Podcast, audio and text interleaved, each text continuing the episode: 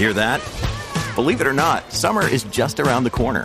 Luckily, Armorall, America's most trusted auto appearance brand, has what your car needs to get that perfect summer shine. Plus, now through May 31st, we'll give you $5 for every 20 you spend on Armorall products. That means car wash pods, protectant, tire shine, you name it. Find out how to get your $5 rebate at armorall.com. Armorall, less work, more clean. Terms apply.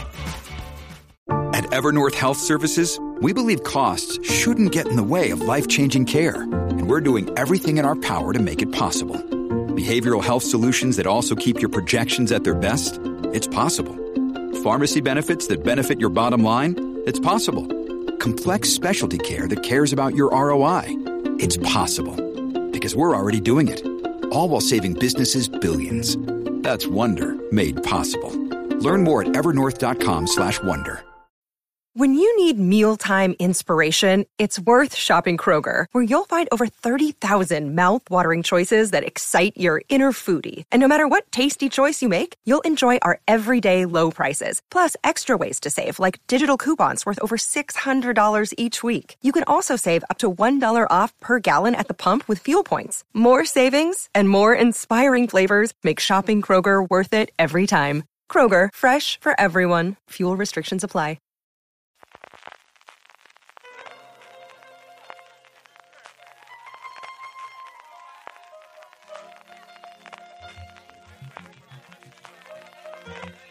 Estás escuchando Fuera de Series con CJ Navas.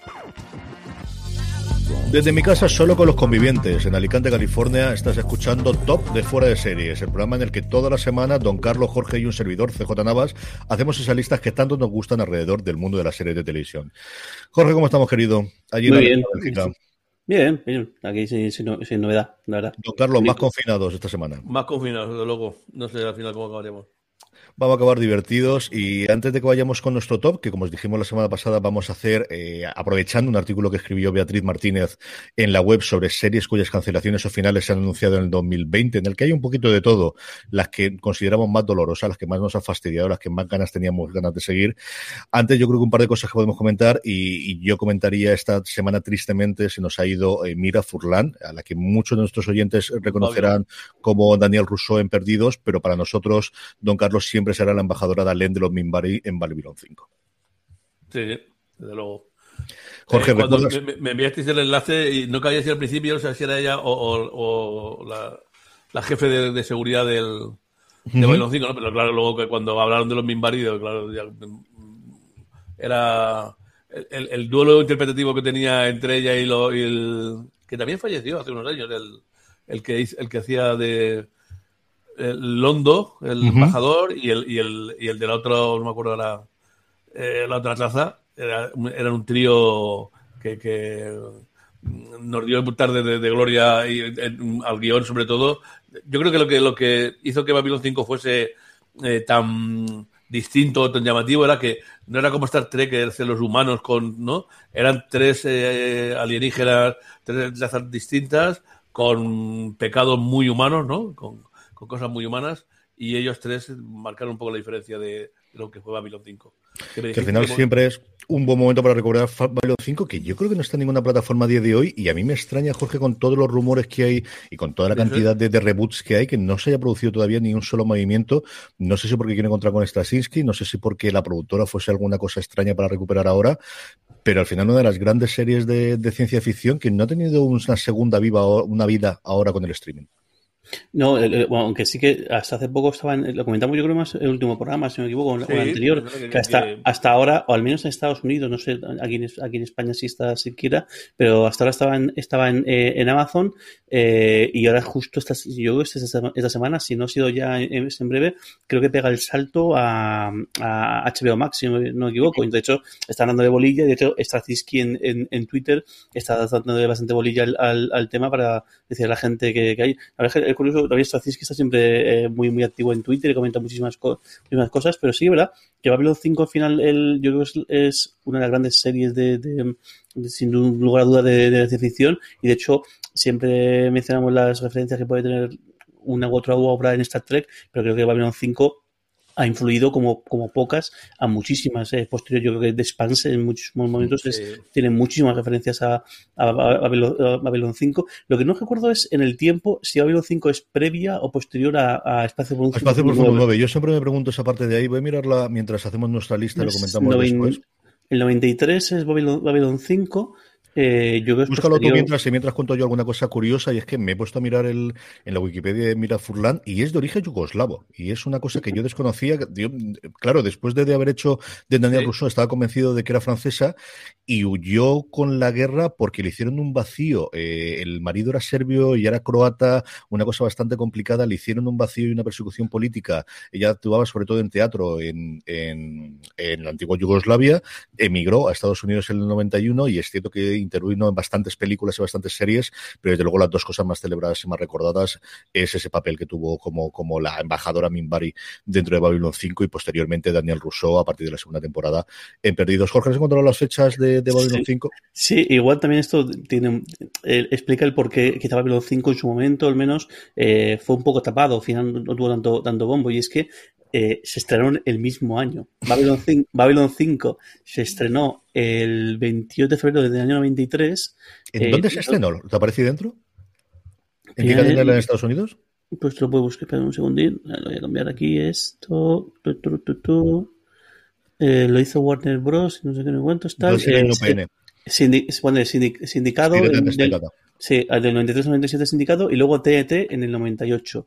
y mm, esto, 22 de febrero del, 93 hasta el 25 de noviembre del 98 y Espacio Profundo 9 se emitió el original el, el 3 de enero eh, empezó el año ahí fuerte ese, año. Eh, fue el año, coño.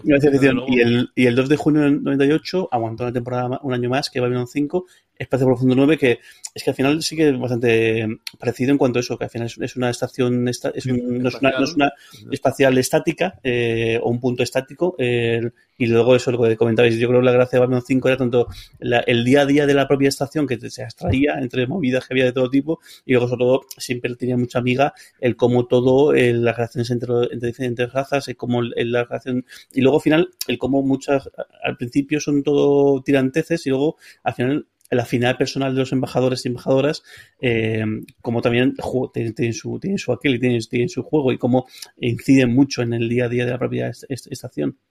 Es una serie, además, tremendamente política. Siempre que se hace hablan de series políticas, al final siempre tiramos a cosas terráqueas. Y yo recuerdo que siempre, ahí Marina y yo siempre coincidíamos en hablar de que Battlestar Galáctica es una serie tremendamente política, especialmente las temporadas intermedias. Y Babylon 5 también lo es, igual que por momentos Espacio Profundo 9.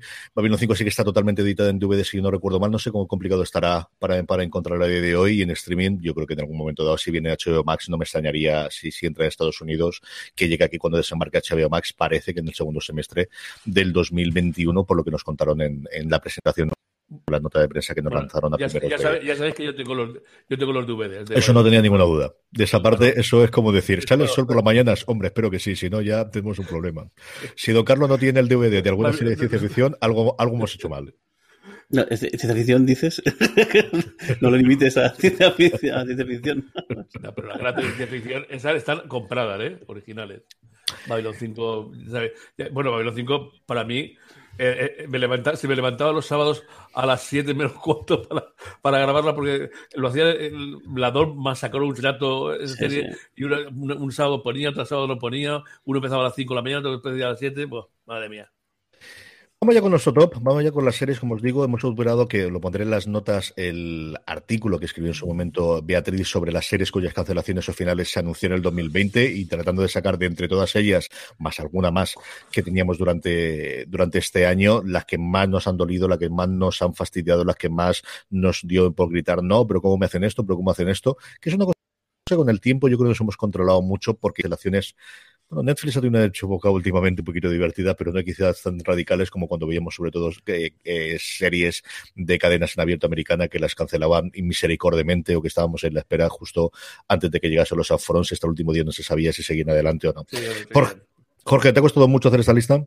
Pues me ha costado un montón y de hecho creo que no llegó, no llegó a 10. O sea que no sé si haré, haré trampa de algún tipo o lo limitamos a un top 5 porque creo además que no soy el único que está teniendo, que tiene este mismo, este mismo problema. Pero bueno, lo que voy a hacer es conjugar un poquito las series que sí que me, sí que me, da un poco de rabia o me apena un poco que se vayan, con muchas series que he visto a lo mejor una temporada y que, y que tengo pendiente ver el resto, que es un poco lo que hice en el último programa, y a ver si con esto salvo los muebles, porque si no, que es, aunque también es, un poco síntoma, ¿no? De, de, de, de los tiempos de los últimos tiempos, la cantidad de producción que, que hay, que de 60, creo que son 60, 66, 60, no, 72 series que, que, están en el artículo que hizo Beatriz Martínez, eh, me cuesta llegar a, 10 que, que, conozca o que al menos o que haya visto eh, algún episodio.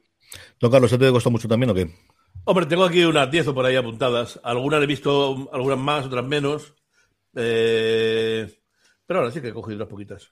Yo me costó relativamente. Sí que las 10 no tenía problema. Si hubiese podido hacer 20 ya me hubiese costado. Y es combino las que están más arriba son las que personalmente me, me han dolido y sobre todo series que tenían una o dos temporadas, que al final yo creo que tenían mucho más recorrido. Hay alguna, por ejemplo, que va a la sexta o la octava. Eh, por ejemplo, una que ya digo de principio un pequeño spoiler que no está es The Crown. Es cierto que se anunció que cancelaba, pero aquí más bien un alivio porque cambiaron a mitad de camino esa restricción que iban a hacer. Originalmente se había planteado como seis temporadas, se dijo que iban a ser solamente cinco y posteriormente el creador convenció a Netflix de hacer seis. Así que aunque esté cancelada, de alguna forma anunciada eh, que termina con su sexta temporada, a mí aquí me han alegrado, porque tendremos dos temporadas más para poder disfrutar de The Crown. Las otras, como os digo, las que están más arriba suelen ser finales abruptos, en el sentido clásico de no la cargamos y misericordiamente, y en muchos de los casos queda con un final abierto o queda similar. Y luego de series que creo que tenían mucho más recorrido, ¿no? Las que tienen seis o siete temporadas suelen estar más abajo en la lista, ahora lo comentaremos, que las que tenemos arriba. Recuerda que eh, cuando hacíamos los primeros programas tenemos la sección guillotina, en, la sección, en, nuestro programa tenemos, y, que, y casi todas las semanas tenemos la sección de eso, de, de esta serie, ese anuncio que se, que se han, cargado, y fíjate ahora como, y, y luego pasamos a los tiempos en los que Netflix rescataba esas series y era como El Salvador, y ahora es Netflix el que, el que guillotina sin ningún tipo de pudor. Sí, todo lo que sea a partir de la tercera, cuarta temporada en el que se encarecen muchísimo los costes de la serie de Netflix por la estructura que tiene de pago, Netflix es quien más paga a los creadores y a los actores por una sencilla razón, y es porque no, ellos degradan todos los derechos como si fuese el Hollywood de los años 50, que es una cosa que en televisión era originalmente así, hasta que llegó I Love Lucy, en el cual, eh, a partir del cual la productora es la que asumía el riesgo, lo que hacía era distribuir o, o alquilar de alguna forma los programas, y luego le permitía tener ese dinero posterior. Por eso los, los intérpretes de Friends son millonarios, no por el millón que cobraban por episodio de las últimas temporadas, sino porque por actores y por productores ejecutivos tenían parte del dinero eh, de los royalties y cada vez que se vendía para una nueva reposición o se vendía internacionalmente, como realmente quien tenía los derechos era la productora, ellos volvían a cobrar más dinero. Eso ahora se ha acabado con Netflix. De hecho, cuando se daban las cifras eh, absolutamente locas de, bueno, locas, las cifras grandes que se daban por los fichajes de Sonda Rhimes y sobre todo de, de, de Ryan, eh, de Ryan Murphy, los 300 millones de dólares, incluida todos los derechos que él tenía de todas las series que había hecho para FX. Netflix le compró no solamente los derechos de sus series futuras que iba a desarrollar para ellos, sino todos los royalties que estaba cobrando pues por Nip por American Horror Story, por American Crime Story, por absolutamente todas las series. ¿no? Está todo incluido porque esa es la forma que tienen. Como os digo, que es una cosa que en televisión así se trabajaba hasta los años 50, que llegó I Love Lucy, es una cosa que siempre me gusta contar, que porque Lucille Ball y, Dash Arnaz tenían ganas de hacer una cosa muy a lo grande, CBS, que es la que va a emitir, lo decían, no, no queremos meter este dinero, y ellos dijeron, no os preocupéis, nosotros asumimos el riesgo y os lo alquilamos. Y a partir de ahí es como ellos realmente construyeron Desilu, y a partir de ahí se pudo hacer Star Trek, entre otras muchas series, que ellos solo fueron los productores y los desarrolladores y los que le consiguieron dinero en su momento allí con Roddenberry y el resto fue historia de la televisión. Jorge, no me rollo más, que se me a contar batallitas de la historia clásica de televisión, y ahora con WandaVision más todavía. Don Carlos, ¿has visto eh, la eh, visión y la, bruja escarlata de visión? No has visto nada todavía. No, no he visto nada. Eh, quería comentar un poquito, a ver si la semana que viene hablamos sin spoilers un poquito de qué nos está pareciendo la temporada o a mitad de temporada sobre el episodio. A ver si tengo tiempo el martes o el miércoles de mirar algo. Jorge, vamos con el puesto número 10. Pues mira, el número 10 voy a poner eh, criminal, porque el, el, me sabe un poco. El, el caso de Camila Prensa me gustó mucho, eh, tanto el montaje este de que fueran cuatro series distintas en cuatro países distintos, para ver incluso pues cada uno cómo lo enfocaba y demás, pero me gustaba mucho la estética de teatro que tenía, porque al final eran el, el escenario era o bien dentro de la cabina del, del interrogatorio, o bien el, el, los policías de fuera, o bien el pasillo, ya fuera con el café o, o lo que fuera. Me daba mucho, a mí mucho encanto el rollo este de teatro. Y luego me dio mucha rabia que hicieron segunda temporada en Inglaterra y luego el resto Nanai. Y creo, y creo que es una cosa bastante chula que podría haber mantenido en el tiempo y haber jugado con muchas historias y con muchos creadores nuevos y con actores y actrices tanto nuevos como, como antiguos, que porque al final coger a una persona suelta para hacer un capítulo suelto, un capítulo suelto pues tampoco sea eh, mucho, mucho problema. Y me da un poco de rabia que sea que, que terminado porque al final yo creo que bastante entendido y al final eran grandes ejercicios de, interpretación porque el, al final la tensión es como, como, como consigues comprimir en un episodio de no sé si eran 50 minutos o ahora así. Encima sin ningún tipo de background eh, previo. Y mm. algunos pues eso algunos mejor otros peor. Pero creo que había episodios muy muy chulos y bueno pues al final era un género que podían mantener en el tiempo yo piqué alguno de los franceses y de los ingleses, vi el de Tena en su momento, y vi sí que vi de los españoles. Tenía ese arco a mí al final, me, me pone ser más suave en cualquier cosa y es uno de mis fetiches desde siempre y vi eso durante todo. Y me gustaba lo que decías tú, porque además yo creo que ahí, eh, a diferencia de los otros, creo que sí que enganchaba bastante esa historia de atrás y me quedé con muchas ganas de que me contasen esa historia que tenía la, la, detective con el otro policía y con todo lo demás, más allá de solamente el interrogatorio, que eran esos grandes tour de force de, interrogatorio con alguno de las grandes intérpretes de, de, este país, precisamente dos de lo que teníamos con Eduardo Fernández y con Carmen Machi, que ahora los hemos tenido en 30 monedas y que tenían dos episodios para cada uno de ellos, que me ha gustado. Es, yo creo que estaban bastante, bastante bien y con posibilidad de ir recorriendo lo que decías tú, de que al final todos los años tener tres, cuatro piezas, pues como hacen los alemanes con su eh, Tatort o como lo hacen los ingleses con un montón de sus series y que pudiéramos tener ahí bueno, pues mira, el experimento se quedó simplemente en esa temporada con ese extra de la segunda temporada que tuvimos con la parte criminal inglesa. Don Carlos, tu décima. Mi décima, pues, hombre, iba a decir una, pero acabáis de comentar que continúa porque de Crown me has dicho que sigue, ¿no? Acaba en la sexta, así que ahí te vale. Dila, ya está. Eh, pues, hombre, pues yo sabéis que no soy muy monárquico, que digamos, pero vamos, mm, no sé, creo que uno de vosotros me convenció de, ver el, el, y la verdad es que me, encantó. Bueno, la verdad es que luego leí un artículo donde resulta que todos los actores creo que eran medios republicanos completamente o algo así, ¿no? Pero bueno, la verdad es que la, serie me, Estoy viendo la 1, ¿eh? ya estamos viéndola por la segunda tercera temporada. Y, y, hombre, mm, la verdad es que seis temporadas ya me parecía eh, bastante para contar toda la historia de los Windsor, pero yo que soy poco dado a, que me cuenten tonterías de realeza y de cosas de ese tipo, he de reconocer que el tratamiento que tenía, sobre todo desde el comienzo, los, primeros que vio vi de los comienzos de Isabel con su tío el nazi y con la, otra gente estuvo, estaba muy bien. Y, bueno, claro, y la, caracterización y el, el savoir-faire de una serie inglesa a tope.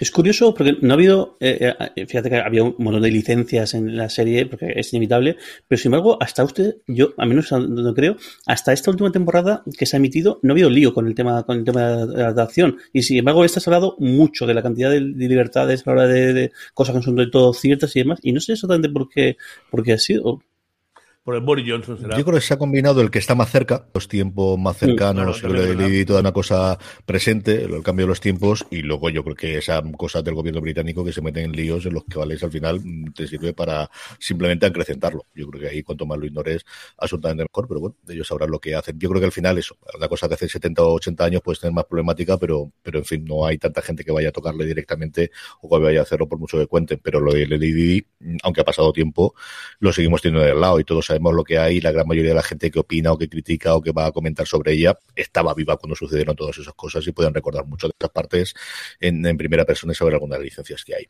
Mi décima es, la única que tengo dibujos animados es Steven Universe. Y Steven Universe es de esas series infantiles que tiene esa doble lectura para padres y para niños que es encantadora. Es una serie deliciosa, es una serie que yo recuerdo que mis hijas empezaron a ver en, en marchas cuando podíamos salir de aquí y nos íbamos normalmente a Segovia, intentamos escaparnos todos los años, al menos una semana por allí y que vienen uno detrás de otro y vieron como dos o tres temporadas. Concluye después de muchísimo tiempo, es una serie deliciosa, de verdad que muy, muy divertida y que además evoluciona mucho, que al principio parece una serie y que luego tiene muchísimas concreciones de Steven Universe junto con el resto de los personajes. Si no lo habéis visto todavía, vale mucho, mucho la pena Steven Universe y las canciones. Las canciones son absolutamente maravillosas, incluyendo la, canción inicial de los créditos y muchísimas que hay, que además la tengo en una lista de Spotify para ponérsela que de vez en cuando le gusta mucho escucharlas. Steven Universe es la décima serie cuya cancelación anunciada o más dolorosa me ha supuesto de las que se fueron durante el pasado año 2020. Jorge, vamos con tu 9. Pues venga, voy, a, voy, a, poner una de estas que me pongo como también como deberes y es eh, Rey Donovan. eh, que yo la, la, abandoné, vi la primera temporada y vi algo de la segunda, si, si no me equivoco, y dejé, dejé de verla. Y el caso es que a mí sí que me estaba eh, gustando. Eso, o sea, eso muy, una Hola. serie muy, muy cafre y muy, muy bien, muy, muy animal. Muy bueno. Muy bueno. Que a, mí, a mí, además, Liv Schreiber me, me cae muy bien desde que, desde que hizo la película esta sobre Ciudadano Kane. Y a ver si la retomo y, y, la veo. Pero bueno, yo creo que ya aguanto siete años, que, que, son, que hoy en día son un buen montón de, de, de años. Eh, y, y, bueno, imagino que ya le tocaba ya terminar y imagino que también todo el mundo estará con ganas de hacer otra, otras cosas, seguro. Sí, es lo clásico que tiene las series de Showtime, que duran, duran, duran, duran, y sino que se lo dedican a Shameless y, y el regreso de Dexter. Don Carlos, tu novena. Pero una, una, es una gran serie. ¿eh? Te, te, ¿Mm?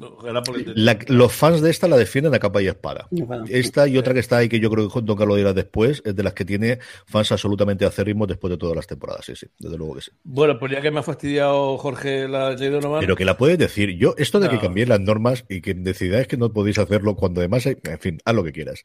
Dale caña. Eh, voy a cambiarla por Ozark. Uh -huh. Ya os dije Esa lo día que, que, que, una serie que vamos, que, además, esa sí que descubrí, eh, me parece que lo comentó muchas veces, que yo creo que no había oído nada de Ozark y, y fue tra trasteando ahí el Netflix, una serie nueva, a ver, a ver, a ver la tal cual, coño, y esa noche creo que me cargué cuatro o cinco episodios y me acosté a las tres de la mañana, cosa que hacía tiempo que no me pasaba, ¿no? De, de, lo, que mostré, y luego las, las temporadas me han gustado. También dije el otro día que yo creo que sí, que está bien. La verdad, que cuatro temporadas ha estado muy bien. Eh, cierra perfectamente eh, todos los hilos y todas las cosas. Y te deja un, un, sabor de boca agradable que es siempre también una cosa que debe hacer, ¿no? No decir, ostras, está durando mucho esta serie, ¿no? Y no, no le veo salida a ninguna ya.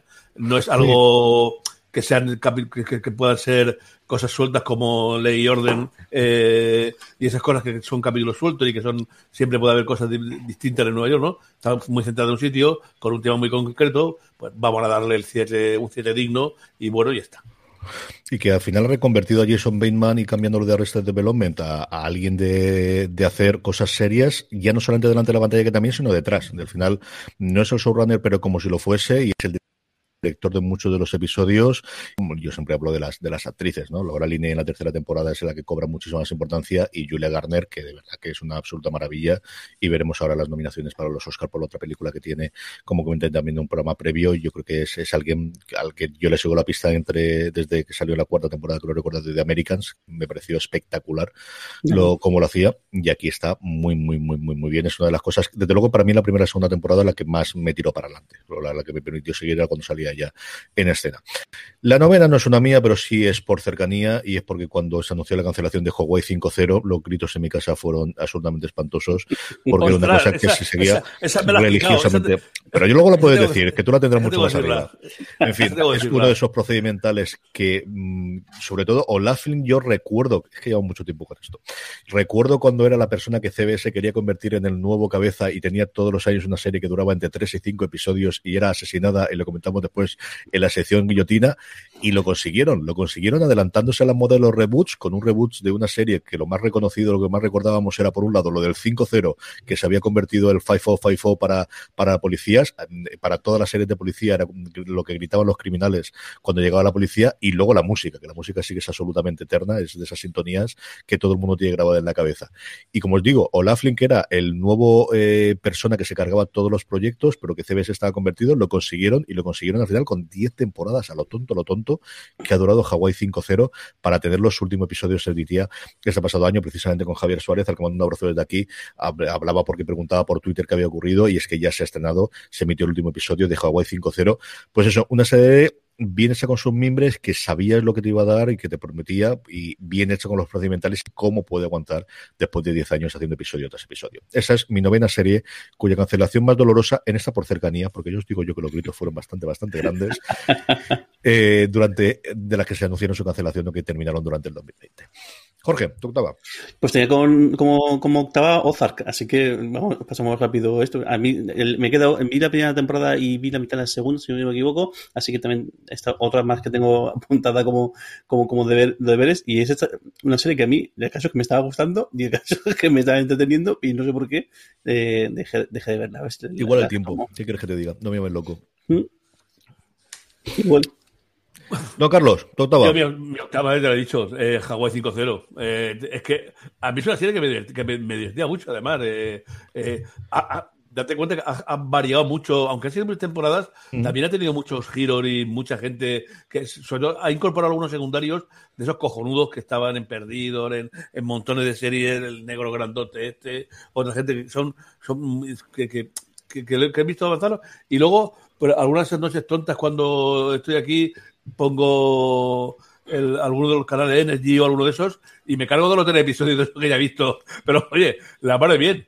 Y bueno, además consiguieron una cosa increíble, ¿no? Que eh, era el remake de Hawaii 5.0, era el remake de Hawaii 5.0 y eh, pasó a ser una serie antigua que también era Hawaii 5.0. Mm. Una serie antigua que también era Hawaii 5.0. ¿no? Sí, sí, sí, Ellos consiguieron comerse a la, a la madre, sin ninguna duda.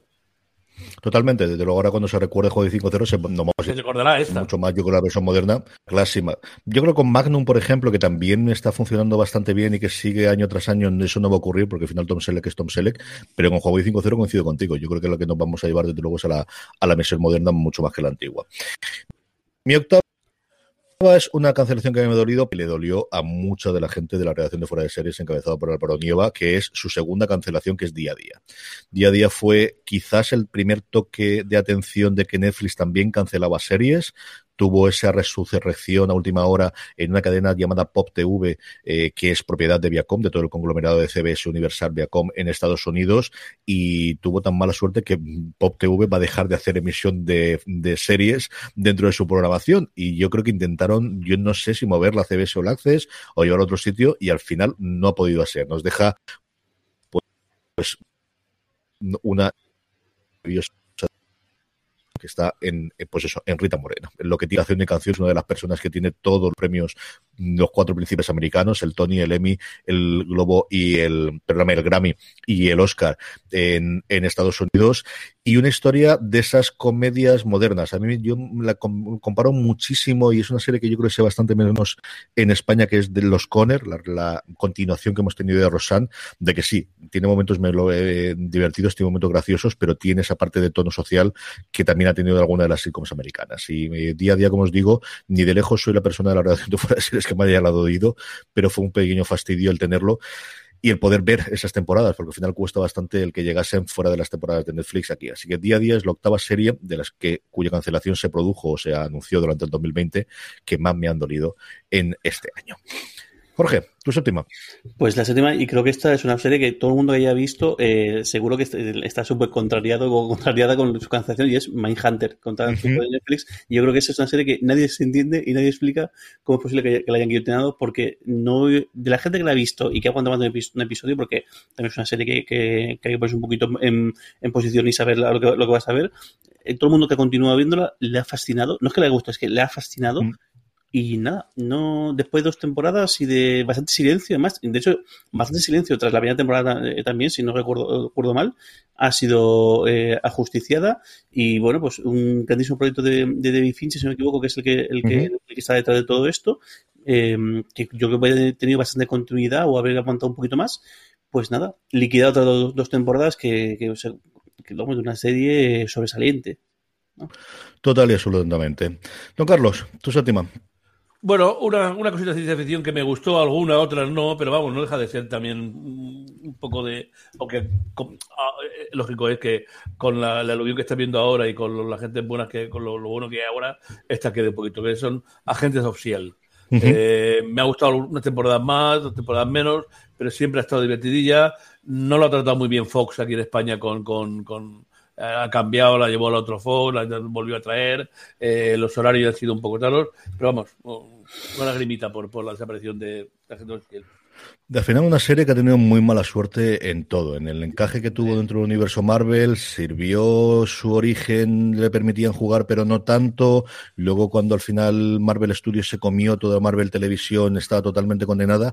Y es una serie cuyas, especialmente las últimas tres o cuatro temporadas en el que, bueno, ya sabemos lo que hay, e hicieron esta cosa de mini temporadas con personajes secundarios, incluido por ejemplo una del motorista de Fantasma que yo recuerdo y el principio, y es una de la que volvía siempre todos los primeros de temporada, recuerdo una en la que había una especie de ensoñación las, no recuerdo si es la sexta ahora mismo de cabeza, y que eh, para las que la gente que, supo reinventarse muchas veces y a veces dos veces a lo largo de la temporada, como os digo, porque las últimas dos tres temporadas lo que hizo fue mini temporadas de 11 episodios cada una de ellas, de separar cada una de ellas. Pero estaba totalmente condenada, exactamente igual que las demás, con la entrada de, del resto. Y yo creo que tuvo el gran acierto de rescatar a la gente Coulson, que tanto nos había gustado en su momento las películas, y darle una vida, como os digo, más allá de los problemas que tuvo de, es que no le dejaban jugar con los juguetes de Marvel, porque todavía no estaban dentro del universo, pero aún así vivía de, lo que ocurría en las películas y eso nunca llegó a encajar eh, la promesa inicial que tenía durante las dos primeras temporadas. Mi séptima, mi séptima lo que me duele es que todavía no me he puesto a verla y que estas cosas es de esto de flagelarme, que es Better Call Soul. Y al final las series tienen su recorrido y las series tienen la parte que tienen. Veremos si hay alguna cosa para reemplazar de este, dentro de este universo Breaking Bad, en el que hemos tenido la serie madre, hemos tenido la película de precuela y hemos tenido este Better Call Saul hasta ahora. Parece que tanto Gould como Vince Gilligan quieren seguir en este universo, que al final es una cosa de compromiso, es decir, que son gente que yo creo podrían hacer prácticamente cualquier cosa. Gilligan hizo entre medias o la primera temporada de Better Call Saul hizo un procedimiento para CBX eh, no llegó más allá de la primera temporada, pero creo que son dos personas que a día de hoy con el pedriquí, con el nombre que tienen, venden una serie, así que son capaces de hacer cualquier otra cosa, pero se sienten muy a gusto, se sienten muy contentos y veremos si hay un spin-off cogiendo de nuevo alguno de los personajes después de lo bien que le ha salido a esta y sí, sé perfectamente que tengo que ponerme y terminarla y seguir al día. Prometo que para su última temporada me habré puesto al día y hablaremos de ella, que tengo muchas, muchas ganas y la primera temporada la he visto dos veces porque intento volver a verla de nuevo para poder engancharme. Y es una cosa que me gusta mucho. De verdad que lo que he visto hasta ahora me gusta muchísimo. Me gustan los actores. La actriz, yo la conocí antes porque había una comedia en la que la, veíamos en casa y nos gustaba muchísimo, Rhea y, aquí es espectacular. O sea, el personaje que hace de Kim es una cosa brutal, brutal, brutal. Así que mi séptima eh, de las series cuya cancelación se anunció durante el pasado año que más me ha dolido es Better Call Saul. Don Carlos, vamos, perdóname. Sí, Jorge, vamos con tu sexta. Pues voy a hacer un poco aquí el tertuliano porque voy a hablar de algo que no, que no he visto, pero voy a intentar explicarme. Y es Un Mundo Feliz, eh, que es uno de mis libros favoritos y, no me, al final no me he acercado a esta serie porque es tanto lo que leí de, más sobre, sobre la serie, sobre el, decir cómo es posible que no, no, sean capaces de, hilar las cosas o que todo tiene un aspecto tan, tan deslavazado y ha sido, bueno, que eso, yo tiene nada en la, en la, primera temporada. Y me da pena porque creo que es una, una obra que daba mucho de sí, creo que que, después de eh, con esas adaptaciones que está eh, habiendo de clásicos de ciencia ficción, como, eh, como en el caso de un, el, hombre del, Castillo, como vamos a ver en, breve con, con, Fundación, y creo que, bueno, pues libros como Fahrenheit 451 o como Un Mundo Feliz pueden tener una vida bastante larga y una representación más que digna en, en, en, televisión, y una pena que parece ser que, que, el, que esta serie no la, no, la, no la, ha conseguido. A ver si me animo al menos a, verlo, a ver uno o dos, y así al menos, ya que critico, pues critico un poco con, con razón, pero mm, mira que la tenía ganas de ver, pero es que fue tanto lo, tan, tan malo lo que, lo que leí de, esa serie que al final me, tiré un poco atrás y, la dejé apartada. Ojalá en un futuro pues alguien retome porque creo que hay mucho que contar y sobre todo creo que además es un mundo en el cual con la premisa de lo que te cuenta el, libro, que tampoco es un libro muy, muy largo, pero puedes crear mucho. es un, sin ceñirte a lo, que cuenta el libro per se, a lo que, a lo que es decir, al hilo tal, cual, sigue con todo lo que es el mundo que cuenta, con toda la atmósfera, con todo el sistema de, de, de, castas que realmente que hay, creo que había mucha historia que contar y mucha cosa que crear. Yo vi el primero, como dice Jorge, fue una serie, eh, al final la promocionó muchísimo NBC a través de Peacock, porque era cuando se les cayeron los Juegos Olímpicos, que es con lo que iban a promocionar y lanzar la plataforma, pues tenían lo que tenían, y una coproducción que tenía entre ellos, y no recuerdo la de cabeza si era TV o la BBC en, Inglaterra, y fue, junto con Intelligence, que ahora ha estrenado Cosmo aquí, la serie de David Swimmer, quizás las dos series que más impulsaron con el lanzamiento de Peacock en Estados Unidos. Yo recuerdo ver el primero eh, y me gustó sin pasarse entonces, para tenerlo una estética muy Westworld, pero yo creo que Westworld lo hacía mejor la tercera temporada, el tipo de estética que teníamos, el tipo de cambios. Y no lo sé, a mí el tono me convenció dentro de un orden, pero no, no, no, no sé si no era tan oscuro. Eso sí, sexo a raudales. No todo lo explícito, pero eso sí, aquí todo el mundo absolutamente, todo el mundo era muy guapo, muy alto, muy bonito, muy absolutamente todo. Es que me justo eso es el, el, libro, al menos las relaciones sexuales que hay entre son al final es un hábito como otro cualquiera y, la, y, claro, los alfas y los betas, pues eso, es que al final estás hablando de, de, selección eh, de, especies y de gente destinada a un tipo de tarea, un tipo de, decir, que, que ahí encaja porque justo la gracia es que eso, es que, es que, es que tenían la prisa para, para, para hacerlo. Pero bueno, lo de será. No, Carlos, tu sexta. Bueno, pues vamos a decir como sexta, tenía aquí pensado una voy a colocar Elia Finest. Es una policíaca que he visto un poco. Eh, toda, toda por. Eh, de, una, de una cosa que leí sobre que sonaba Kane Lazi y alguna cosa clásica, luego eh, no me pareció tan, tan, tan interesante la, la serie y tampoco se acercaba al, al, al universo de, de los que me gustan Ley y Orden o los otros. Dos temporadas, pues, en fin, eh, lo dejamos ahí y está. Es una serie curiosísima. Esta es una secuela, continuación o sesión en paralelo de dos policías rebeldes, como se llama aquí Bad Boys en Estados Unidos. Gabriel Unión retoma el personaje que tenía, que era la hermana del personaje interpretado por Martin Lawrence en Bad Boys eh, en la segunda en, segunda, en la, segunda película que lo recordará ahora. Se lo unía Jessica Alba y yo vi los dos primeros y no me desagradaron, excepto los momentos que se ponían con moralina muy dura. Y era muy de serie de hace, de 10 o 12 años, sobre todo, por ejemplo, la relación que tenía con el segundo episodio creo con la quería y todo demás, la relación entre ellas dos estaba bastante bien, yo creo que funcionaban bastante, bastante bien, muy en el tono, como os digo, de, de Bad Boys, de, de dos policías rebeldes, y es una serie, Estados Unidos se desarrolló para una cadena en abierto, luego se la llevó Spectrum, que es una cosa que se emitía por satélite, que luego se retomó, que luego, como ahora en la pandemia no había, entonces se emitió en abierto en Estados Unidos, ha tenido una vida rarísima, rarísima, extrañísima, y al final hemos tenido esas dos temporadas de eh, LA Finest, como decía don Carlos.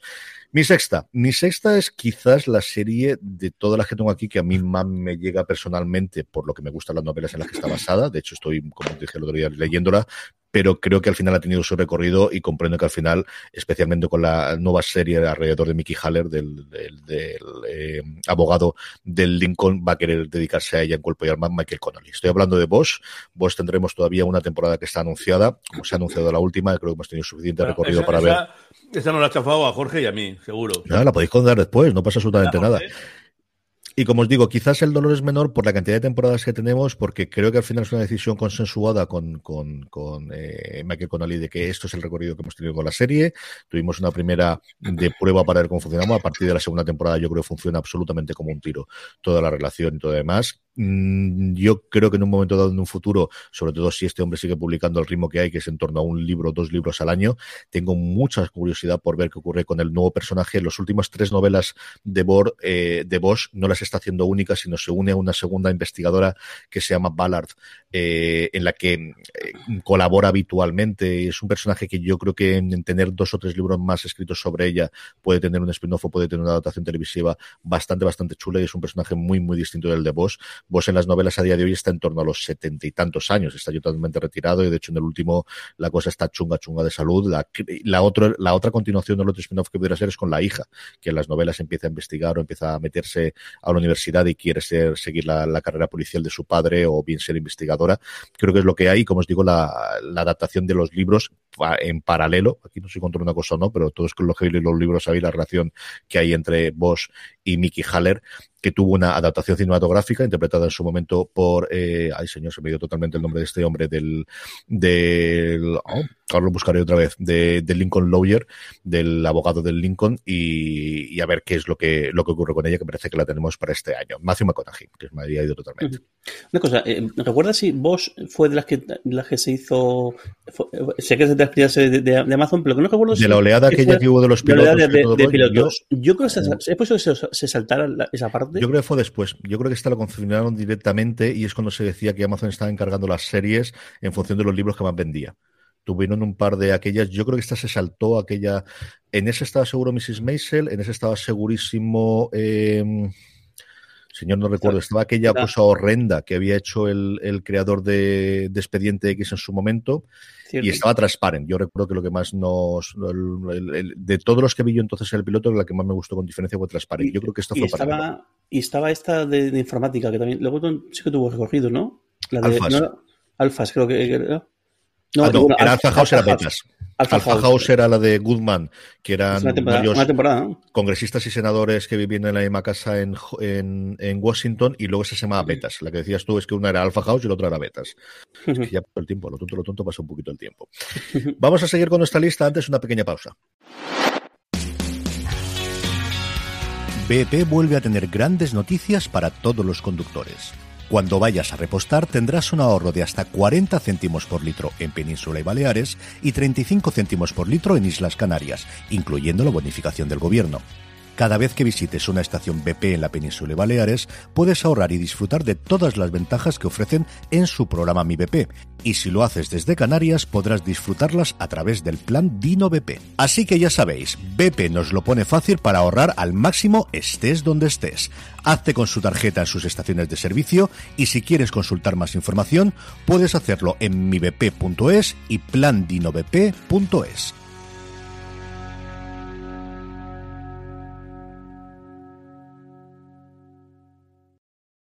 From sponsoring cultural events to partnering on community projects, creating youth programs to supporting first responders, at MidAmerican Energy, caring about our community goes beyond keeping the lights on. It's about being obsessively relentlessly at your service. Learn more at midamericanenergy.com slash social. Seguimos adelante, Jorge, hemos llegado justo a la mitad de nuestro top. ¿Cuál es tu quinta? Pues otra serie que nadie puede explicarse porque se, se, se, ha liquidado, que además en su momento cuando salió fue en todo un sorpresón porque a mí me, me retrotrajo a, a, mi, a mi más tierna infancia, que fue Cristal Oscuro, eh, la gran asistencia, esta precuela de, de, pues eso, de esta película del año 82, ahí, ahí, es, ahí es nada, que junto con el laberinto pues es casi, pues yo la, la, la esto y, y, y, quizá entre la de Halcón y la Princesa Prometida uh -huh. y, y, la original de Señor Anillos de, de del, del, que hizo la compañía de House Science, de mis películas de, de, de la infancia. Eh, es algo bastante mmm, difícil de explicar, porque el caso es que hecho toda la previa de poder hacer esta serie, pues tuvo un trabajazo espectacular desde el año 2017 que estuvieron ahí, ahí preparándola. Luego tuvo una recepción muy, muy, muy, muy buena, eh, incluso nominaciones y, gan y ganando bastante, bastantes premios. Eh, y, y, y, el caso es que eh, tardaron, eh, enviado, sí, sí, pero además lo curioso de todo es que esto no sabía, es que la serie se emitió originalmente en septiembre, en, en agosto de 2019 y la cancelación vino en septiembre de 2020. Es decir, que no, ¿cómo es posible que te den un año entero en decidir si se la cargan o no se la cargan? Cuando es una serie que, según salió, funcionó muy, muy bien. Además, lo habitual es que, no sé, creo que lo habitual es que sacas la serie, funciona muy bien e incluso la, le, le pides a y encima una serie que por todo el tema de marionetas y demás requiere su, su, su, trabajo y encima con, con gente de, mucho, mucho, mucho nivel eh, eh, poniendo las voces. Y nada, eh, liquidada, una decisión un poco, un poco, extraña, pero bueno, nos quedamos con esta, con esta, pues con esta única temporada que yo creo que voy a aguantar un poquito más. Yo aquí no sé si lo que tendríamos es que igual lo sabrían ellos y no se confirmó hasta entonces. Si es cierto que posiblemente los contratos de los actores de voz no son continuos, sino que serían solamente por, por ese momento. No ocurre como lo ocurre, por ejemplo, los otros actores, lo que nombrabas antes, Hunter, de que hay un momento en el cual su contrato les libera eh, si no lo renuevan o si no ocurre. La verdad es que ahí desconozco cuál es el procedimiento, pero sí es una cosa extraña que te dejen en el limbo durante un año y pico.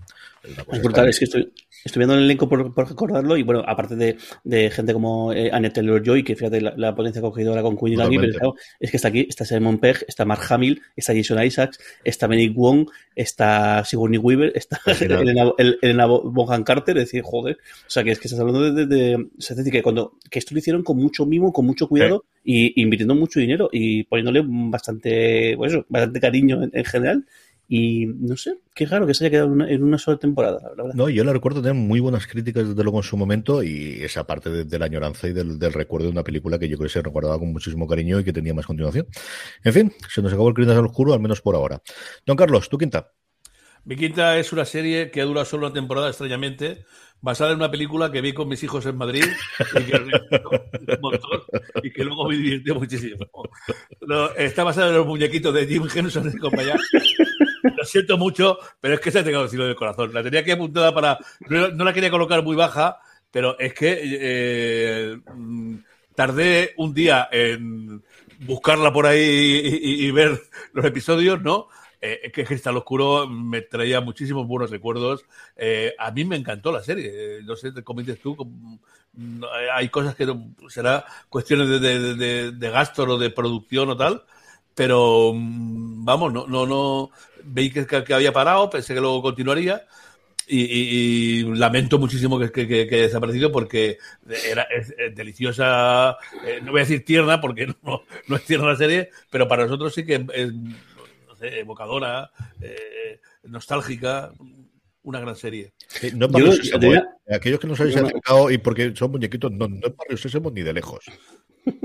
Yo creo que debería hacer, hacer un poco como, como, como, la CIA, que pasado X tiempo desclasifican el eh, X archivo. Aquí, yo creo que habría que implantar una ley por la cual, pasados, no sé, 5 años o 10 años después de cancelarla, que eh, expliquen. Es decir, oye, mira, ¿por qué?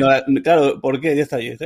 Y pasados 10 años, pues ya se te ha pasado el cabreo, o igual han hecho un reboot en, en mitad y eso. Pero es un poco fastidio que no nos cuenten estas cosas, porque además seguro que hay muchísimas cosas que, que son em, casualidades o, o cosas del azar o cosas eh, súper mundanas, pero joder que no lo digan. Digo, oye, mira, esta serie no podíamos porque es que eh, no sé quién eh, se enfadó con esta persona y no quería hacerlo. No quiso verlo de ninguna forma. Eh, es que se nos olvidó el, el Watch de no sé, o es que este resulta que enfermó el, el director o la directora, o es decir, que seguro que, hay muchas cosas esta súper mundana y súper eh, de cosas de azar, pero joder que no lo cuenten, porque es que, es que te quedas ahí un poco con, con, con la cara de tonto y decir, ¿cómo es posible que hayan cancelado esto? No lo puedo entender. Totalmente, totalmente. Mi querida, antes hablaba de día a día, la otra serie que supuso muchísimos cabreos, especialmente en redes sociales, con Netflix por su cancelación, y además aquí y misericordia, dejándote totalmente con un cliffhanger, como si esto fuese una cadena en abierto, tenía toda la pinta de que querían continuarla, es Glow. Glow a mí me dio días memorables, creo que es una serie divertidísima, entretenidísima, y como las grandes comedias, los momentos dramáticos sean durísimos y realmente eh, serios e interesantes, de una serie, como os digo, que cuyo planteamiento parecía una locura delirante, lo era por momentos, pero luego en un retrato, pues igual que las de New Black, ¿no? De, tratar un montón de personajes femeninos que no habíamos visto tantas veces en una situación distinta, de una cosa tan loca como era, como era hacer una serie o un programa de televisión en los años 80 en, de lucha libre solamente con mujeres. A mí me pareció una serie absolutamente deliciosa, como os digo, con unas interpretaciones maravillosas de un montón de gente. A mí más no me gustaban, pero sobre todo Betty Gilpin y, señor, se me ha ido totalmente ahora el nombre de, la protagonista también de Community, de Alison Brie. Eh, estaban eh, en esa relación de amigas mm, con todo y con todos los que les va pasando y todas las cosas en las que saben que meten la pata la una con la otra y así que se mantenga esa amistad, a mí me, me, parecía maravillosa y creo que es una cancelación totalmente criminal. De verdad que esta que sí, igual que la de día a día, creo que son las dos que más cabrearon a los, a los aficionados de Netflix, las que marcó de alguna forma ese cambio de nosotros somos ya no las que renovamos, sino los que renovamos y rescatamos series a aquí los números siguen mandando y esto lo que hay. Flow es la quinta serie cuya cancelación, y esta de verdad que se me dolió, mm, anunciada o realizada durante el 2020, más me ha dolido. Jorge, tu cuarta. Mi cuarta era, era Glow, precisamente. el caso, pasa que yo, tengo pendiente de, ver esta última eh, temporada todavía, que igual, porque mira que es una serie que me, que, me encanta y me divierte y me parece. Mira que, que con la cantidad de cosas que se hacen, eh, lo normal muchas veces es repetir clichés, y como es una serie que no, o sea, tremendamente original en su, en su premisa y en, su, en cómo se desarrolla. Y pues eso, le dices tú, un crimen que se haya encargado esta, esta, serie porque mira que está bien, mira que es divertida y mira que eso, los momentos duros son duros y que, joder, es una serie redonda, una serie de 10. No, Carlos, tu cuarta. Pues mira, la cuarta es una, una que me está, cuando me habéis pasado el listado y he estado ojeándolo por ahí, me ha llamado la atención porque eh, forma parte ahora de mis visiones los viernes en calle 13 antes de, de, la tontería esta que están haciendo. Otra, eh, que es eh, el Deputy. Ajá. Un policía, y, bueno, a mí me parece muy, me parece entretenida y la han cancelado después de una temporada. un un sheriff que tiene que pelear, yo creo que más con los compañeros que con, con criminales, ¿no? Porque es, el pollo que tiene, pero ha sido un tanto negra en, en plano Zark y demás. Y mm, entretenida, divertida, no sé. Esa, es una de las que Jorge habrá que mirar dentro de 10 años el por qué, eh, o, es que no, sé si es que habrá tenido. De esta te puedo contar yo alguna cosa. Aceptación, no sé, sí, ¿por qué? Pues esta lo, los números no hicieron mal y es cierto que era la vuelta del protagonista después de la tercera temporada de, eh, de True Detective eh, de volver a tenerlo porque al final ¿Sí? es alguien que fue muy conocido en su época en Blade y que luego tuvo un recorrido bastante interesante en películas y esta no funciona mal de audiencia si yo no recuerdo mal, aquí hablo de memoria, el problema que tiene es que la productora es distinta de la cadena que lo emitía en Estados Unidos y eso ahora con todas las concentraciones que era una cosa muy habitual, por ejemplo Friends es una emisión de Warner Brothers que se emitió en su momento en NBC, eh, tal y como marcaba la ley en ese momento, si eso, esa polinización de que la productora dependiese de un conglomerado y donde se emitiese en otro, fuese en otro, tenía todo el sentido del mundo cuando la emisión era una o la principal era la emisión inicial que había y luego ya la distribuidora o la productora se podía encargar de, como te decía antes, de la venta posterior. En el mundo actual en el que realmente sí te, interesa la emisión inicial, pero sobre todo te interesa tener los derechos para poder alimentar la bestia que es los catálogos de streaming, ya tiene que la serie funcionar tremendamente bien para poder hacer eso. Entonces, uno de los problemas que hay, yo creo que en esta lo que ocurrió es los números estaban bien para una renovación, pero no tanto lo, uno, lo último que están pidiendo muchísimo las cadenas es tomar parte de la participación de las productoras de, la producción como tal, ya no solamente alquilarla, sino quedarse con parte de los derechos para una posterior venta. Y yo creo que lo que ocurrió es eso, precisamente el, no hizo los números suficientes como para poder tener la renovación, no estaba dentro del, integrada dentro del mismo conglomerado y al final murió una serie que, como dice don Carlos, el planteamiento inicial era, bueno, pues aquí por una ley extrañísima de principios de siglo, no sé qué, el que convertimos en el nuevo sheriff del condado, de uno de los condados de Los Ángeles, es el que menos ganas tenía, que de hecho lo iban a despedir esa misma mañana, pero fallece el sheriff y entonces tiene que tomar este y a partir de ahí es eh, las cosas se hacen por como yo quiero y un tío echado a la antigua pero con ese momento. Yo vi los dos primeros episodios con Lorena, que ya sí que sigo viéndola después, y una serie, nuevamente, que yo creo que no te engañaba. Yo creo que al final, desde el primer episodio, sabía lo que te iba a dar y lo, y lo que funcionabas con un Dorf, que a mí es un tío que siempre me ha gustado y que creo que aquí lo hacía bastante, bastante bien. Es una serie que en España tuvo bastante promoción antes de que se supiese que, que se cancelaba después de esta primera. Mi cuarta es una cosa similar a la de Boss, y es de Spans. Y de Spans la tengo más arriba que Boss, no porque me gustan más las novelas, porque vos al final, como os digo, pues eso, 23 novelas me he leído ya del señor, así que quieras que no, posiblemente es de mis mm, sagas literarias que, más me ha gustado con todos los tiempos, pero sí porque creo que es la que más tenía recorrido. Al final vos es adaptar las novelas o tener casos nuevos, pero es un personaje, aquí tengo un universo, y tengo un universo sobre el poder ampliar, ir adelante, hacia atrás y cosas por el estilo. Yo no descarto que en un futuro no demasiado lejano tengamos algún modo de secuelas, a modo de mini temporadas, a modo de algo. Parece que el futuro de, Amazon pasa más por la fantasía que por la ciencia ficción, con el Señor de los Anillos, eh, por la rueda del tiempo de Jordan, y no sabemos qué ocurre con lo de Conan. Si al final tira, no recuerdo si Conan al final iba a otro lado, pero yo recuerdo que en su momento Conan iba a ir a Amazon y no recuerdo ahora mismo de cabeza si estaba anunciado por otro sitio, pero parece que quieren dar ese giro a, que los dineros gordos se lo van a gastar más en, en este, pero bueno, al final, pues mira, hemos tenido más temporadas de spans gracias a la eh, inversión que decidió hacer Amazon por indicación del jefe máximo de Jeff Bezos, que le gustaba, que era una serie favoritas, y al final, pues esto es lo que tiene la ventaja de si te gusta el Washington Post y se lo van a cancelar, te lo puedes comprar y que la gente siga escribiendo, y si te gusta de Spans, pues puedes decirle a la gente que lleva tu estudio de, oye, hacerme alguna temporada más. Pues temporada y media más. Así que después de las dos primeras en Sci-Fi, hemos tenido más en la que yo creo que se ha notado el aumento de presupuesto, eh, indudablemente, con respecto a las dos primeras. y, y bueno, pues, pues sí, como digo, dolorosa porque creo que el universo te permite para tener, para haber tenido una temporada, muchísimas más temporadas de The Spans, cuya última temporada la podéis ver ahora ya, igual que las anteriores en Amazon Prime Video, nos queda todavía la sexta, que es con la que concluirá eh, por ahora yo, de verdad que creo que por ahora, yo no me extrañaría nada, no el año que viene, pero vamos, en tres o cuatro años que tengamos algún tipo de algo, creo que el fandom existirá y que, y que pueda ir adelante. Eh, The Spans es la cuarta serie de mi top 10 que más dolor, de alguna forma, me ha causado su cancelación o su anuncio de cancelación en este caso, durante el pasado año 2020. Jorge, que estamos ya en el top, que ya estamos, perdón, en el podio. ¿Cuál es la serie que tienes en el puesto número 3? Pues, mi tercera era, era de Expans y bueno, coincido con, lo que he comentado. Yo creo que sí que, es una. Es, bueno, fíjate, hemos hablado varias veces de resurrecciones, cancelaciones y demás, y justo este es, el paradigma de, de, la serie que, que, es guillotinada y luego es rescatada. Y fíjate, es curioso porque yo creo que, que, ha tenido mucho más bombo después de la, de la resurrección, mm. con, según la, serie ha ido adelante, que, que no cuando se emitió en, en, origen, que bueno, que también normal que si, hubiese sido un bombazo al principio, pues igual nunca se hubiese cancelado, o, o sí, o esto nunca lo, sabemos.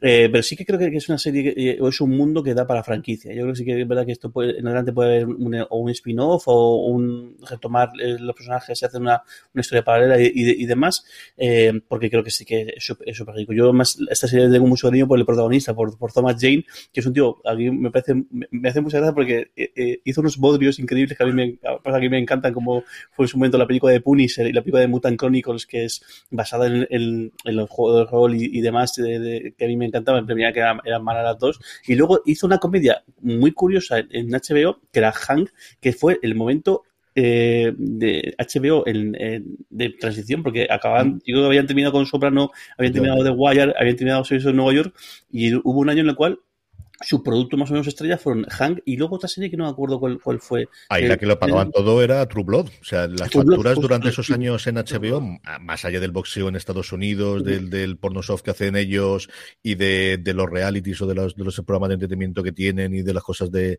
del, de NFL, quien realmente les pagaba la factura es la, la serie que tiene la audiencia en ese interín entre que atreviendo Los Sopranos y Sexo en Nueva York hasta que llegó el fenómeno de Juego de Tronos a partir de la tercera temporada, que la primera y la segunda de Juego de Tronos tampoco fue ninguna la cosa para echar cohetes fue True Blood, es la que le mantuvo siempre, siempre totalmente las audiencias. Pues estaba Hank y yo Julia, había otro por ahí, tenía que hacer memoria y no, recuerdo, no recuerdo bien, que me hizo una chocada de, de, serie, pero a mí me, en ese momento me hizo, me hizo mucha, mucha gracia. Y bueno, el, pues, yo creo que The Spans, que, bueno, que se ha convertido también en una serie de igual que decimos Babylon 5, yo creo que es una, la otra gran serie de, de, culto en ciencia ficción, sin lugar a duda, que va a ir, que creo que más, según pasen los años, aún se van a reconocer más aún. Y yo creo que sí que se va a acabar convirtiendo en, en franquicia. No, Carlos, tú bueno, pues, yo tenía apuntado de Spans, pero bueno, ya que habéis pues, dicho esa y soy dos, yo voy a decir Altered Carbon, otra de ficción. Eh, creo que eh, dentro de mis parámetros, yo, yo pensaba que podría durar más esta, esta serie, porque como ciencia ficción eh, un poco hard mm, me, me entretenía. Eh, eh, estoy viendo aquí que Netflix, no, me he fijado yo de que Netflix era una guadaña tan. Decíais vosotros antiguamente, me acuerdo que hacíamos las series. Aquí ya digo yo que sí. Fox ha cargado tal, tal, tal, estoy mirando que, se ha liquidado, pero un montón de series que. que, que, que eh, imagino que, la, oferta, la demanda y los números, ¿no? Pero es una, yo hubiera dado por unas cuantas, ya te digo yo que unas cuantas. Cinco o seis temporadas de Alter Carbón, seguro, era una, yo creo que tendría eh, sí, desde luego el mundo te lo daba. La premisa ¿Eh? que tenías en el que podías cambiar los personajes y tener actores distintos utilizando. y una buena idea, ¿no? Mm. bueno, en fin, eh, Netflix dirá. Yo creo que lo que pasa es que lo que sí, sí he notado, igual lo digo, lo digo sin decir, y seguro que, Carlos José esto no puede, me puede corregir, pero creo que Netflix ha empezado a cambiar mucho, el, ha virado el hecho de, de las cosas de, de, de, acción y de ciencia ficción y demás, hacer películas. Yo creo que está eh, muy pensado en que todo, como todos los viernes han decidido que van a estrenar, algo, no siempre va a, ser una, una serie, a veces va a ser una película que durante ese fin de semana, pues va a ser la película que, que vendan ahí y que, y que emitan no, un Y no quieren hacer series, sí. Y lo que, no, y el tema de las series es que lo que creo es que lo que está haciendo es fichar, fichar nombres, o sea, fichar a gente y al final yo creo que lo que decías tú, o sea, la pasta que tenga el soltado a, pues, a James en, para hacer todas las series y a, um, eso, eso ayer me ha dicho, eso, pues eso, creo que pagar Ryan Murphy. a Ryan Murphy, creo que pagar esto pues tiene su, su, su, su, consecuencia y es que no puedes invertir en, otras cosas o al final lo legas todo, porque yo creo que sí que es verdad que, que a Netflix un poco como que el, los últimos dos años yo diría que sí que le han acusado de hacer muchas cosas de relleno con más o menos justicia o al final esto depende un poco más, más bien de los, de los gustos.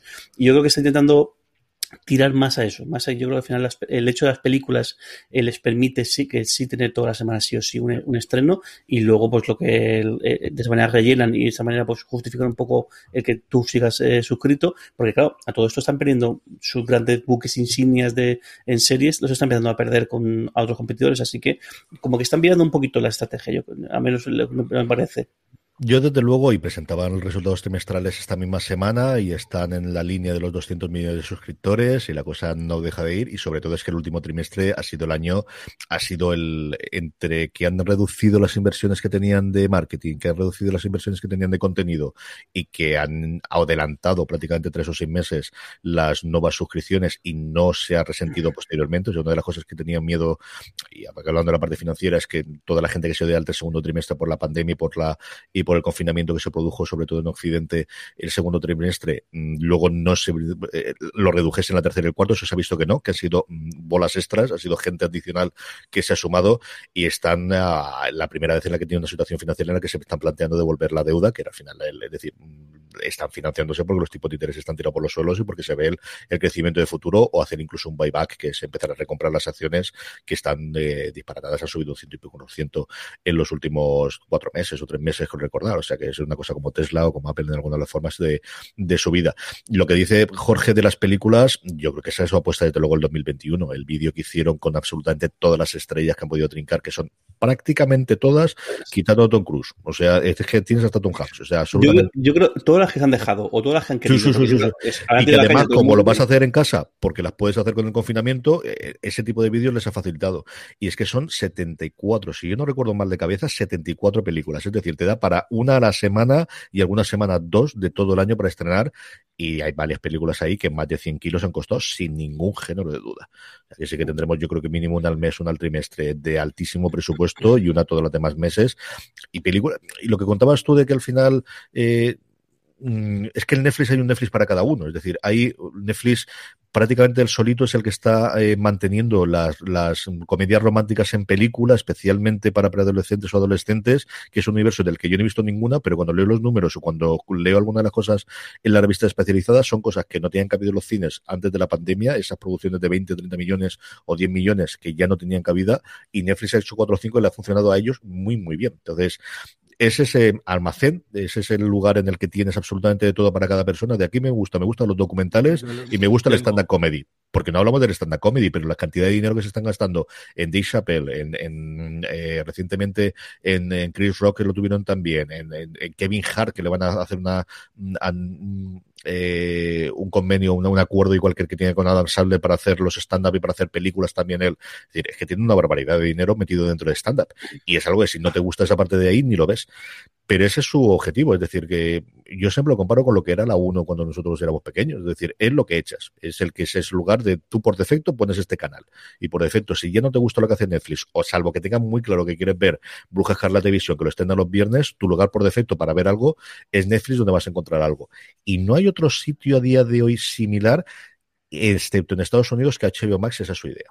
Así que es cierto que, y sobre todo ahora con el estreno de las películas, hoy anunciaban ya el estreno para la semana que viene de la nueva película de Denzel Washington, con, que también tiene a Rami Malek y tiene también a Jared Leto, que se va a estrenar simultáneamente en los dos cines en los que lo permiten Estados Unidos y en HBO Max, es la única que yo creo que está intentando hacer ese sentido total de vente aquí que vas a tener siempre algo para mí, ¿no? Y es a costa de cargarse yo creo de parte de la marca de HBO, pero esa es la apuesta que tienen ellos en HBO Max. Mira, el caso de, de, Lupin, o sea, Lupin es una serie que sí, pasado sin pena ni gloria ninguna, y encima, encima, siendo francesa, y fíjate el pelotazo que, han pegado y el efecto que, ha tenido y está. Y sí que es verdad que lo que tiene mucho mérito, y claro, también es verdad que esto, que cuando juegas de esta posición, pues lo puedes permitir, pero lo normal es que cuando tienes esta posición de poder y esta posición de predominancia, es que te duermas a los laureles o que digas, bueno, si me funciona esto, no, no lo cambio, y sin embargo no paran de cambiar cosas, no paran de, trastocar, y cómo hay gente dándole el coco y pensando a futuro, es decir, cómo va la cosa, cómo va el resto de competidores y qué tengo, y no paran de cambiar, que es una cosa que es muy raro, vamos, que antes si te funciona algo bien, pues no lo tocas.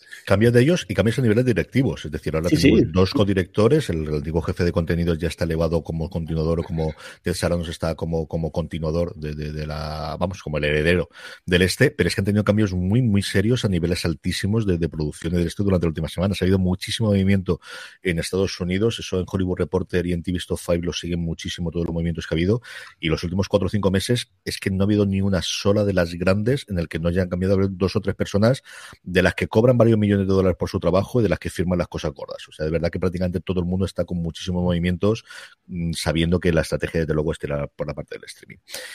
Mi número tres es, eh, y aquí como os digo, sobre todo es por, porque yo creo que dado muchísimo más de sí, es Stamptown. Y precisamente hablando de Netflix, Stamptown es una serie creada a partir del cómic de Greg Rucka, del autor de un montón de cómics, ha trabajado para DC, ha trabajado para Marvel. Últimamente está haciendo muchísima adaptación televisiva, como os decía, precisamente hablando de Netflix, suyo es el guion, y ya no solamente el, el cómic original, sino el guion de la vieja guardia, de la película de Charlize Theron, que se estrenó el año pasado en Netflix. Y Stamptown fue el primer proyecto eh, de vuelta, más allá de sus intervenciones en el universo cinematográfico de Marvel, de Kobe Smulders, después de cómo conocía vuestra madre, y es una serie sencillamente maravillosa, deliciosa, a mí me encanta. Volví a Jake Johnson también de después de The New Girl, teníamos varios cameos de mucha gente que a mí me gustan muchísimo como invitados especiales en alguno de los episodios, y el piloto es uno de los mejores pilotos que yo recordaba mucho tiempo, especialmente sus minutos iniciales. Tenía cinco minutos iniciales que además se pusieron a disposición entero, en vez de utilizarlo en trailer, en los primeros minutos, que a mí me pareció maravilloso. Y aquí nuevamente, yo creo que fue un problema, como os digo, entre la entre el, el, que quién era la productora y quién era posteriormente la que lo emitía, por aquí era ABC, no sé exactamente qué ocurrió con la audiencia, pero una serie que yo creo que podría tener muchísimo más contenido y que desgraciadamente solo se ha quedado una temporada. Si no la habéis visto, acercaros a ella, vale muchísimo la pena. Aquí la tenía HBO Max, HBO, perdón, HBO España, yo creo que la seguirá teniendo. Si no habéis visto Stamp Town y os gustan las historias noir, que al final realmente era eso, y es historia de detectives y de eh, perdedores, pero que al final luchan por el bien y que tienen ese sentido de, la lealtad y tiene ese sentido del honor y tiene ese sentido de, la justicia. Ese tipo de historia noir que también hace Greg Ruca es una verdadera maravilla. Stamptown es la tercera serie cuya cancelación más me de la que se produjo durante el año pasado 2020. Jorge, vamos con tu dos. Pues mi dos es, es, es Bosch. y yo creo que tampoco tenía mucho más que comentar. Creo que ya tocaba también que, que, terminara. Para mí ha sido el gran descubrimiento del año pasado. Y bueno, yo creo que ya un buen número de temporadas, un buen montón de historias que os ha contado, con una serie que, que muy recomendable, vamos. No, Carlos, tú dos. Bueno, pues ya tengo pocas cosas por ahí. No sé exactamente mis dos en orden, pero ya mirando lo que, lo que me queda, lo poco que me queda por aquí, voy a poner una, una de, mi canal, aunque hace tiempo que lo veo, mi, canal que voy a decir favorito de sci-fi, eh, Los Magos, de Maga y eh, cinco temporadas, sí, yo creo que ya eh, a partir de la tercera ya se puso un poco paliza. una cuestión de fantasía, una serie de fantasía, que de vez en cuando también pues viene, debe divertirte un poquillo, muy sci-fi, ¿no? Eso, muy eh, artesanal, muy, muy, familiar. Bien, un recuerdo demasiado alto la he puesto, pero bueno, ya que no tengo más para decir, que sea esta la que pongo como dos. Es una serie con muchísimo fandom y es una serie que yo todo el mundo que la ve dice que crece muchísimo temporada tras temporada y sobre todo el recorrido de los personajes, de lo que era originalmente pues una especie de Harry Potter con cuatro o cinco años más, ¿no? De un poquito de evolución, un poquito más para el siguiente eh, nivel de adolescentes, pero que luego tiene mucho más recorrido. Es una serie que yo no, he llegado a ver ningún episodio, pero que me ha hablado muy bien. Mi segunda, Jorge lo ha comentado anteriormente, es Mindhunter. Y esta sí que yo creo que es una cosa yo siempre pensé que era porque Fincher tenía otro tipo de proyectos y, no había. No sé exactamente qué es lo que pidió para hacer la temporada temporada. Y aquí yo sí me sumo a esa parte de la ley, que no es una cosa muy habitual a mí que hagan nuevas leyes, pero en esta transijo y digo sí, quiero saber qué leche ha pasado entre las negociaciones de Netflix y Fincher para que no tengamos tercera, cuarta, quinta, sexta y décima temporada de Mindhunter, que lo tenía absolutamente todo. Es decir, tenías el esquema, tenía los tres intérpretes, en la segunda temporada en la que cajaba muchísimo mejor y además íbamos a eso, a tres protagonistas en vez de uno único, como quizás teníamos sobre todo en la primera temporada. No sé por qué, no sé, no sé qué pasó. Esta es con mucha diferencia la que más me ha dolido de todas las de Netflix. Así que Mindhunter es la segunda serie cuya cancelación anunciada después de muchísimo tiempo sin saber nada de qué pasaba con ella, más me ha dolido durante el pasado 2020. Nos queda solamente la primera, una pequeña pausa y vamos ya mismo con ella. From sponsoring cultural events to partnering on community projects, creating youth programs to supporting first responders, at MidAmerican Energy, caring about our community goes beyond keeping the lights on. It's about being obsessively relentlessly at your service. Learn more at midamericanenergy.com slash social. Woodhouse Nissan offers a variety of SUVs and crossovers to fit your lifestyle. Whether you're looking for an SUV with high towing capability or a crossover with all-wheel drive, you can expect a variety of safety features, plenty of seating, ample cargo space, and innovative design to tackle virtually any adventure. Explore the Nissan lineup of SUVs and crossovers featuring Rogue, Rogue Sport, Kicks, Murano, Pathfinder, and Armada. Visit one of our two Nissan locations or shop online at woodhouse.com. Jorge, estamos de vuelta, arriba del todo. ¿Cuál es la que más te ha dolido?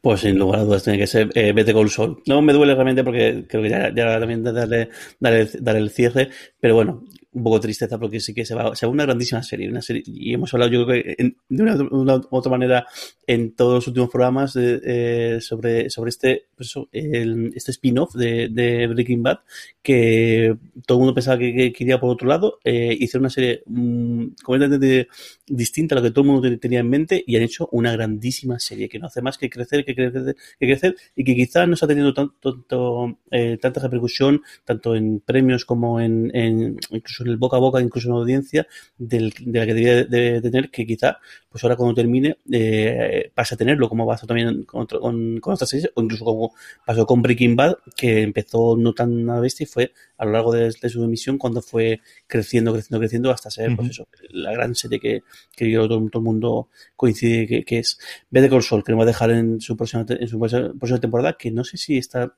prevista para 2021 o, o se va a ir al, dependerá. Yo grabar no creo que se haya grabado. A partir de ahí a ver cómo van las cosas en Nuevo México. que no lo sé. Mm. Es que nadie lo sabe. Es que la cosa de Estados Unidos, si empiezan a poner las vacunas en las venas, como dicen estos, pues supongo que tirarán. Pero no lo sé. No lo sé. No está nada claro todas las producciones. Ya veremos. Y a ver qué pasa también con el universo eh, Breaking Bad, porque eh, no, no, es un único producto, como sabéis, eh, junto mm. con, con, esta, con este spin-off también estuvo El Camino, esta, esta, el, esta película que cuenta el después. Es curioso que esta es la precuela, es una secuela de Breaking Bad. Y a ver si tenemos más, más producto, porque parece que, que por ganas creo que no, no, no queda, ¿no? Que, Desde que, no. que, quieran hacer. Sí, señor. No, Carlos, Arriba del todo, en el puesto número uno, ¿cuál tienes? No, bueno, no, es desde luego la, uno, pero yo creo que deberíamos de darle un toquecito pues, a, la de terror y hablar pues entre Penny Dreadful, ¿no? Eh, Lucifer y Castle Rock, ¿no? Que también nos abandonan. Tres series de, de terror y de, bueno, iba a decir de misterio. Más bien, eh, terror no es que a mí me, me vuelvan loco. Hombre, esta de Penny Dreadful no, no, me ha desagradado. He visto alguna cosita y tal, ¿no? Un poquito negrilla y tal. Pero bueno, eh, no hemos comentado, yo creo que ninguno de nosotros, ninguno de, de, este aspecto, de, esta, de, esta tirada de, terror y misterio y al menos demasiado el número uno colocarlas, pero como nunca sé las que vais a decir vosotros, las tenía ya apuntadas para... Pero hazte tu día, no, no, tienes que hacer, no, no, no las, las reglas. Ay, Dios mío. 13 años y seguimos igual. Hombre, yo Lucifer me queda junto con Castle Rock y Penny Dreadful no sabría decirte. Y es una serie que al final ha tenido continuación en Netflix porque los números eran sencillamente espectaculares. O sea, esta sí que ha tenido el efecto Netflix de una forma clarísima, clarísima, clarísima. Don Carlos se me ha adelantado porque dice que no va a hacerlo, sí, yo sí. Y es que cuando yo empecé a hacer el estado, es que realmente junto con Mindhunter, ¿no? Pero al final Mindhunter yo no sé si es que ya me había acostumbrado porque llevan tantísimo tiempo sin saber nada y era problemática de Fincher y todo demás, pero la que no me esperaba para absolutamente nada después de tener su segunda temporada. Me hubiese dicho que si hubiese cancelado la primera, la atendería.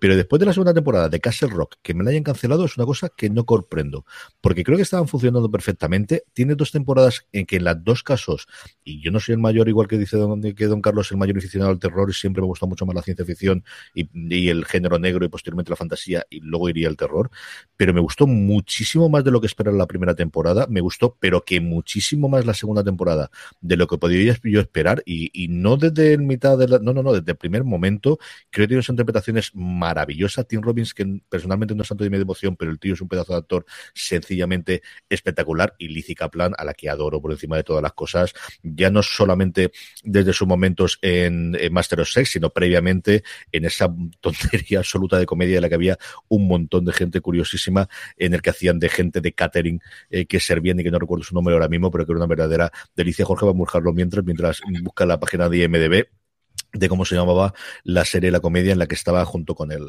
montón de, gente conocida del, mundo de la comedia.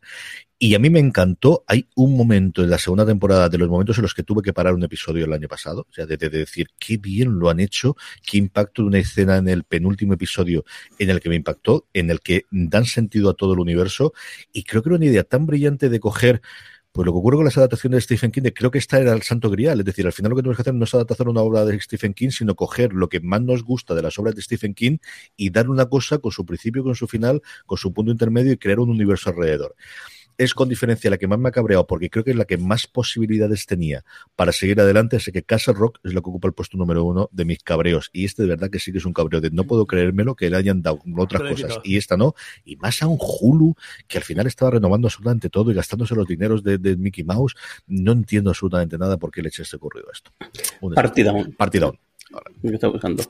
Esa es una serie, si no la habéis visto, eh, es muy particularita, tiene un humor muy, muy, muy particular, muy intriga de Hollywood, porque al final son un montón de actores fracasados que para poder sobrevivir lo que hacen es con, trabajar en una compañía de catering y cada episodio es a donde van a hacer el catering, ¿no? Tiene un montón de, de gente, está Dan Marino, está el señor, el, el, coprotagonista de Parks and Recreation a partir de la segunda temporada, el que hemos visto recientemente en Big Little Lies, hay un montón de gente conocida que habéis visto en, su faceta cómica en series recientes y es una cambiarrada que duró solamente dos temporadas que a mí me pareció divertidísima y, adorable. Jorge. Y, el director es Fred Savage. Sí, sí, sí, sí, Aquí Adam Scott, Ken Marino, Jamie Lynch, Ryan Hansen, Martin Starr, Dizzy Kaplan, Jennifer Coolidge y Megan eh, Murali. Eh, es brutal, de verdad el elenco es y funciona. Lynch, no me acordaba yo que estaba en ese mundo antes de ser súper conocida por, por su personaje como la entrenadora de Glee, que le valió en su momento el Emmy, que, no ha pasado mucho tiempo desde entonces, pero que fue, vamos, la, actriz del momento durante ese último año, durante ese año de en los dos primeros años de Glee. Es una serie maravillosa, divertidísima, si no la he visto partidón, como también lo es Castle Rock, de verdad, si os habéis tirado siempre para atrás de no sé cómo funcionará, hacedme caso. Es una serie maravillosa, si os gusta, más allá de la novela de Stephen King, ese tipo de universo. Yo creo que lo hace muy, muy, muy bien, con interpretaciones maravillosas, tanto la primera como la segunda temporada. Este era nuestro top, Jorge. ¿Alguna de las más que tenías? No, aquí no tenía mucho más, ¿no? No, pero de hecho, me ha costado lo suyo eh, llegar a 10 y he hecho alguna otra trampilla. No, Carlos, ¿tienes alguna más por ahí pensada? No, he cargado aquí y ya tengo aquí la primera, la, la, que te has dicho tú, Carlos José, es, la, que voy a ver ahora esta noche. La de. La de Stamptown tienes que verla. Yo creo que Stamptown es una cosa que te va a gustar mucho. Ya, el primer episodio está, me, está llamando a la puerta y ya tengo para, para verlo. A todos vosotros, gracias por escucharnos. La semana que viene vamos a hacer un experimento las dos próximas semanas y es que vamos a partir del top 10 en dos, en dos top 5. Vamos a hablar de cómics y vamos a hablar de novelas. La próxima semana lo que queremos es de las series que están anunciadas de adaptaciones de cómics, las que más nos apetecen ver, y luego de otros cómics que no están anunciados, pues los que más nos apetecen ver. Así que tendremos dos por el precio de uno, no un top 10, sino dos top 5 que haremos a partir de la semana que viene a ver qué te evoluciona la cosa. Don Carlos, guapo, un beso muy fuerte y hasta la semana que viene. Muy grandote. Jorge, cuídate mucho en Bruselas. Un beso muy fuerte hasta la semana que viene. Un beso muy grande. A todos vosotros, querida audiencia, gracias por escucharnos, gracias por estar ahí y recordad, tened muchísimo cuidado. Tened cuidado y fuera. Hasta luego.